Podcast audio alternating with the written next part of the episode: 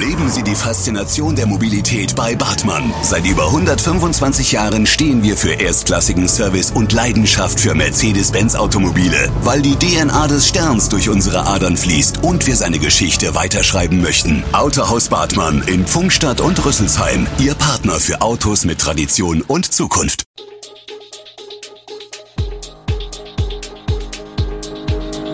Gude, unser morgendliches News Update.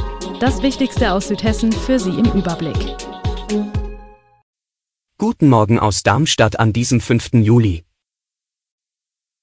Die Tradition lebt montags mit den Kollegen aufs Heinerfest, Chaos an der Darmstädter Böllenfalter Kreuzung und Brandursache für Großbrand im Rüsselsheimer Pennymarkt ist ermittelt. Das und mehr hören Sie heute im Podcast. Wir starten in Darmstadt. Dort sorgt die neue Verkehrsführung an der Böllenfalter Kreuzung für gefährliche Situationen im Straßenverkehr. Die Kreuzung ist besonders für Pendler aus dem Süden und Osten des Landkreises ein wichtiger Knotenpunkt. Aus dem Stadtwald kommend, gab es bis Mai die Möglichkeit, nach links Richtung Bessungen, geradeaus Richtung Innenstadt und nach rechts Richtung Lichtwiese und Vivarium abzubiegen. Im Zuge der Großbaustelle auf der Niederramstädter Straße sind einige Fahrtrichtungen nicht mehr erlaubt.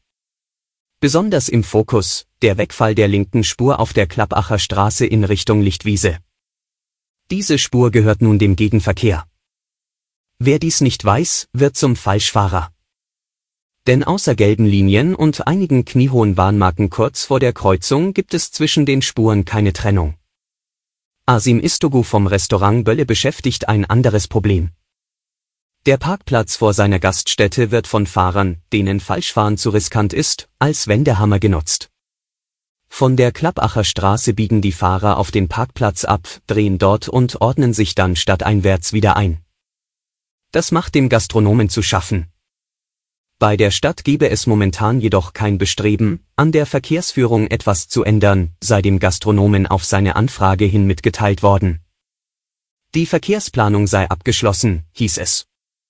Und so müssen sich Istogu und seine Mitarbeiter wohl noch mindestens 18 Monate mit den neuen Gegebenheiten abfinden. Wir bleiben in Darmstadt. Erster Montag im Juli, Heinerfestmontag, die Stadt macht ihre Ämter zu, die Mitarbeiterinnen und Mitarbeiter bekommen traditionell frei. Aber was machen Darmstädter Unternehmen? Gibt es die Tradition mit dem freien Heinerfestmontag dort noch? Ja, und das sogar bei jüngeren Unternehmen wie der Autada GmbH, einer 2015 aus der Hochschule Darmstadt herausgegründeten Firma aus dem Bereich IT-Sicherheit. Das Unternehmen mit rund 30 Mitarbeitern stößt auf der Schlossbastion auf das Heinerfest an. Für uns gehört das Heinerfest dazu, sagt Geschäftsführer Andreas Plies. Am Montag trifft man auf dem Festgelände auch die gemeinnützige Haftpflichtversicherungsanstalt, GHV, ein Versicherer hauptsächlich für land- und forstwirtschaftliche Betriebe. Bis 12 Uhr wird gearbeitet, berichtet Wilhelm Kinz vom Vorstand. Auch die kardiologische Belegarztpraxis mit fast 30 Mitarbeiterinnen und Mitarbeitern aus dem Alice Hospital feiert mit. Auf der Bastion wird erst etwas gegessen und getrunken, schildert Dr. Kai Magnusson die Planung für diesen kleinen Firmenausflug, dann bummelt man übers Fest. Neben der Stadtverwaltung kommen auch die Mitarbeiter der an die Stadt angegliederten Unternehmen in den Genuss der Tradition eines mehr oder weniger freien Heinerfestmontags. Das Heinerfest ist ein halber Arbeitstag, erklärt Monika Meyer, Geschäftsführerin des Instituts für Wohnen und Umwelt. Und auch die HIAC Holding, das Beteiligungsmanagement der Stadt Darmstadt, ist da. Wir gehen nach Rüsselsheim. Die Brandexperten des Landeskriminalamts und die Brandermittler der Rüsselsheimer Kriminalpolizei haben den Brandort untersucht. Sie gehen von einer technischen Ursache aus, heißt es im Polizeibericht zum Großbrand des Pennymarktes im Rüsselsheimer Stadtteil Königstetten. Das Feuer soll im Bereich der Kühlaggregate im Lager ausgebrochen sein. Es gibt keine Hinweise auf ein vorsätzliches oder fahrlässiges Entzünden, betont Polizeisprecher Bernd Hochstetter vom Polizeipräsidium Südhessen. Durch das Feuer entstand nach Schätzungen der Polizei ein Gesamtschaden von mehreren Millionen Euro. Anwohner berichten von einem Riesenknall, bevor der Markt am Samstagabend ein Raub der Flammen wurde. Die Mitarbeiter hatten gegen 20 Uhr den plötzlichen Rauch im Lagerbereich des Marktes bemerkt und sich mit den Kunden sofort ins Freie begeben. Verletzt wurde bei dem verheerenden Feuer glücklicherweise niemand. Gute Nachrichten gibt es für die Anwohner. Die Pennymarkt GmbH für die Region Südwest hält an dem Standort fest und kündigt an, die Filiale mit einer Verkaufsfläche von circa 780 Quadratmetern auf dem Grundstück wieder aufbauen zu wollen.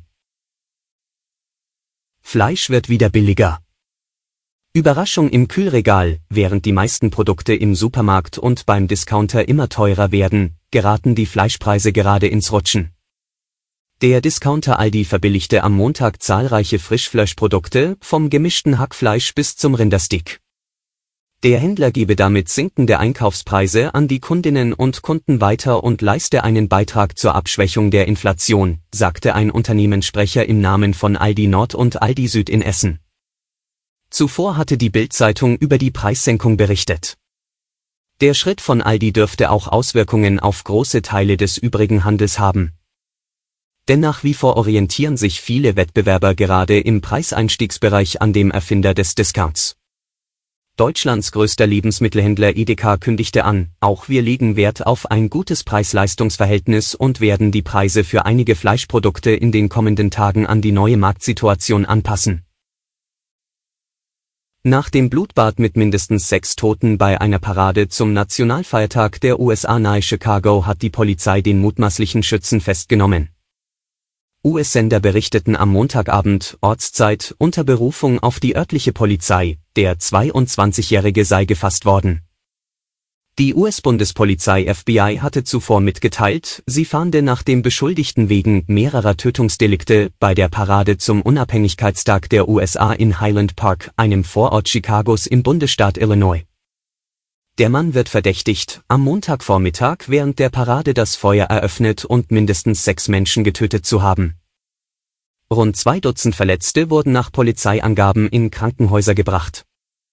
Ein Sprecher des Sheriffbüros von Lake County sagte, der Täter habe vermutlich vom Dach eines Geschäftsgebäudes aus wahllos auf die Menge geschossen. Am Tatort sei ein leistungsstarkes Gewehr gefunden worden. Die Hintergründe der Tat waren zunächst nicht bekannt. Alle Infos zu diesen Themen und noch viel mehr finden Sie stets aktuell auf echo-online.de. Gute Südhessen ist eine Produktion der VAM von Allgemeiner Zeitung, Wiesbadener Kurier, Echo Online und Mittelhessen.de. Redaktion und Produktion die NewsmanagerInnen der VAM. Ihr erreicht uns per Mail an audio.vam.de.